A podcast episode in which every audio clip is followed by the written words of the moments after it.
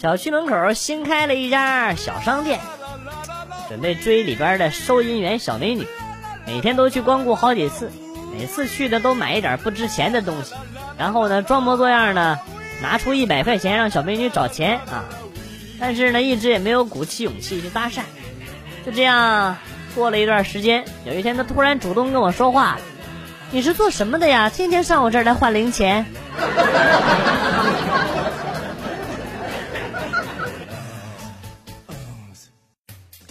谈了几年的男朋友突然和我提分手，我们感情一直都很好的，我就问他为什么要分手。他说他一直很努力的工作，每天早上起床很早，坐公交、坐地铁，就为了省钱，每天还要加班，就是为了能多存一点钱好娶我。然后他叹了口气，接着说：“唉，现在四年了。”四年前，你妈说彩礼钱按你的体重来算，一斤二百八十八。那时候你体重八十八斤，我算了一下，要多少钱？没关系啊，我去跟我爸妈借钱，加上我这几年的努力啊，基本上就可以娶你了。哪知道我错了，我现在才发现，我存钱的速度根本追不上你长肉的速度。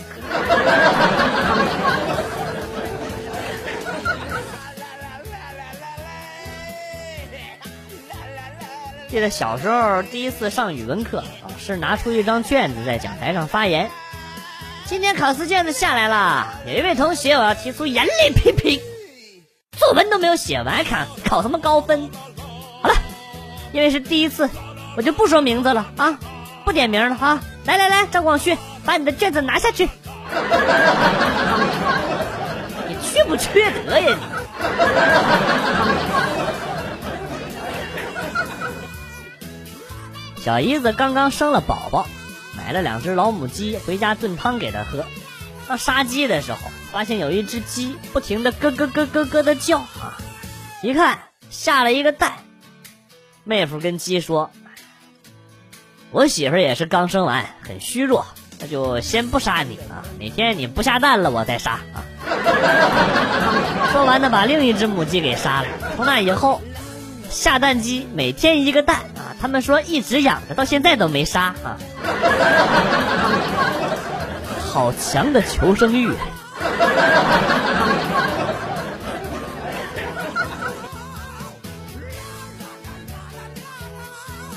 小时候有一年过年，爸爸给我买了一个很大很大的气球，我紧紧的抓着，怕手松了气球就会飞。然后呢，我就拿家里边的钥匙系在了线上，还到处炫耀说：“嘿，这下气球飞不了喽！”然后我一松手，气球就带着钥匙飞了。当时那一顿毒打呀！哈！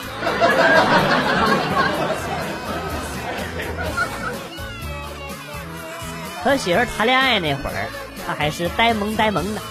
有一次去逛夜市，看中了一件衣服。他开口问这衣服多少钱，老板说一百二，媳妇说少点行不行？老板说最少一百，不能再便宜了。媳妇当时就急了，二十五，卖不卖？不卖拉倒。老婆气势，老婆气势很强啊。老板是气急反笑，美女，看你长得这么漂亮，干脆这件送你算了啊。哎，那实在太好了，谢谢老板，祝老板发大财。媳妇高兴的拿着衣服牵着我就要走，老板那一脸的无奈呀。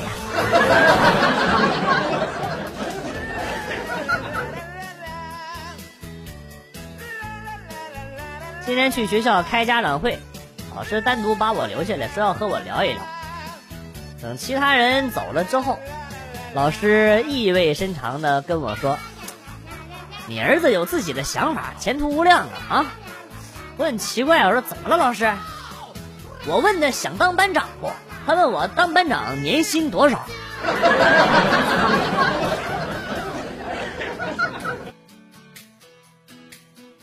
媳妇儿说要吃多宝鱼，刚一下班呢就去市场买。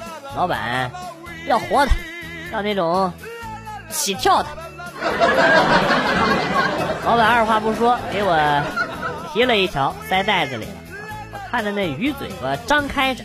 就问老板是怎么死的，老板呵呵的笑着说：“没死，不信你拿手去试试吧。”好嘛，一伸手，那家伙把嘴合上了。幸好不是买的乌龟或者鲨鱼，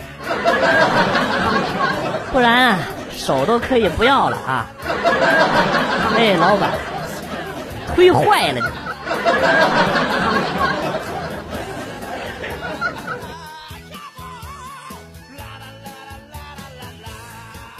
在家闲着没事儿，为了骗女儿的压岁钱，我是绞尽脑汁啊！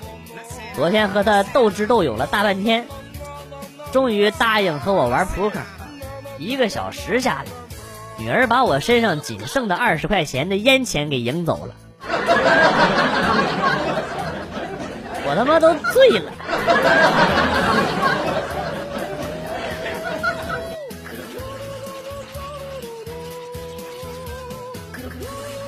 去市里遇到了大堵车，看到前面的车果断拐进了一条小路，啊，我也机智的跟上，后边有四十多辆车紧跟其后，沿着小路开了半天才知道，原来头车是要下地干活的。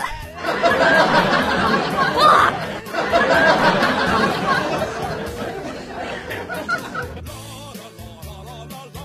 第一次去女朋友家见家长。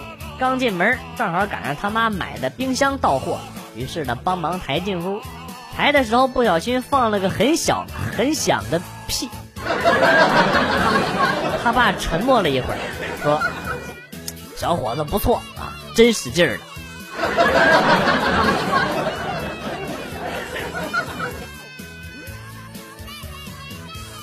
中学的时候成绩很优异。父母为鼓励我继续用功读书，便做出了承诺：考上清华或者北大，奖励两万块。那时候我暗自发誓，一定要刻苦学习，拿到奖励。后来上了高中，我懂事了，也明白了父母赚钱不不容易哈，哪还能贪图这个钱呢？于是我硬是没让自己考上，编，接着编。又个屁脸！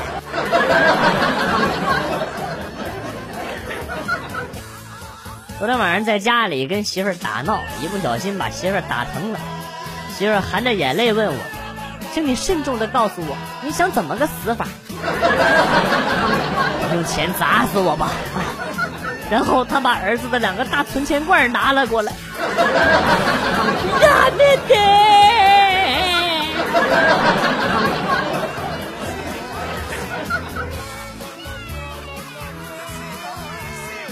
小时候经常被同桌欺负，终于有一天我忍无可忍，于是我就说：“你再这样，我就告老师了。”无所谓，爱告不告。然后我就举起了手，结果老师说：“哎呀，这位同学算的真快，那就由你来做这道题吧。”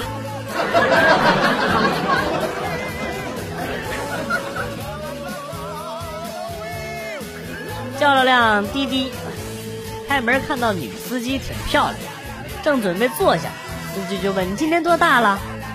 我强压住激动的心情，矜持问：“帅哥年龄可不礼貌啊！”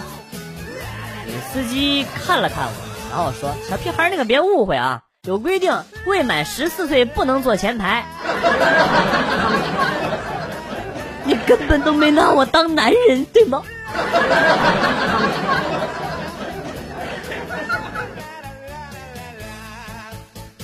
驾校的教练脾气比较暴躁，动不动就骂啊，这也不会，那也不会，说了这么多还是不会，巴拉巴拉巴拉的啊！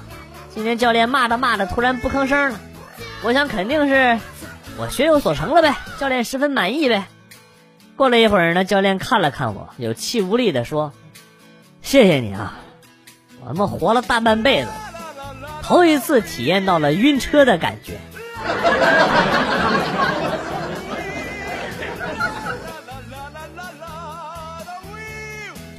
今天早上，老爸叫醒我，神秘的告诉我说：“儿子，咱们家以前可是武功世家，李家飞刀一出，水雨争锋。要不是你太爷爷去刺杀蛮族首领，未曾将传承留下，便一去不回。我们李家绝对是华夏首屈一指的大户。不过呀，我们李家还有一把死神镰刀传承了下来。哎呦，我听的是热血沸腾啊！立刻穿好衣服下床，激动的问：“在哪儿在哪儿呢？哪儿呢哪儿呢？我要看看，我要看看死死神镰刀！我可……”我和我爸去了房间，看他拿了一把镰刀走了过来，交给了我。这便是那把死神镰刀，不过很久以前被仇人封印，传说只有割完了五亩麦子方可解封。爸，怎么是在逗我？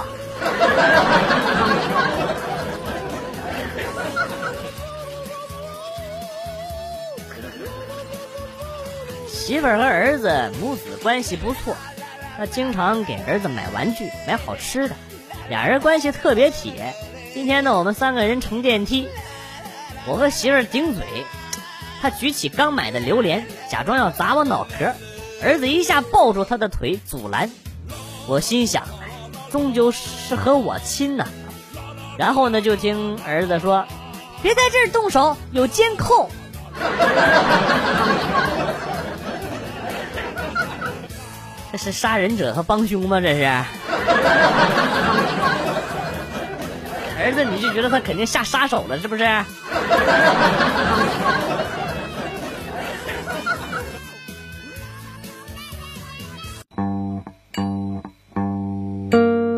子来了又走，今天节目到此结束。代表编辑元帅感谢大家的收听，同时呢，欢迎大家关注我的新浪微博“逗比广旭”，逗是逗比的逗，比是比较的比。下期节目，广旭和大家不见不散。Good，bye。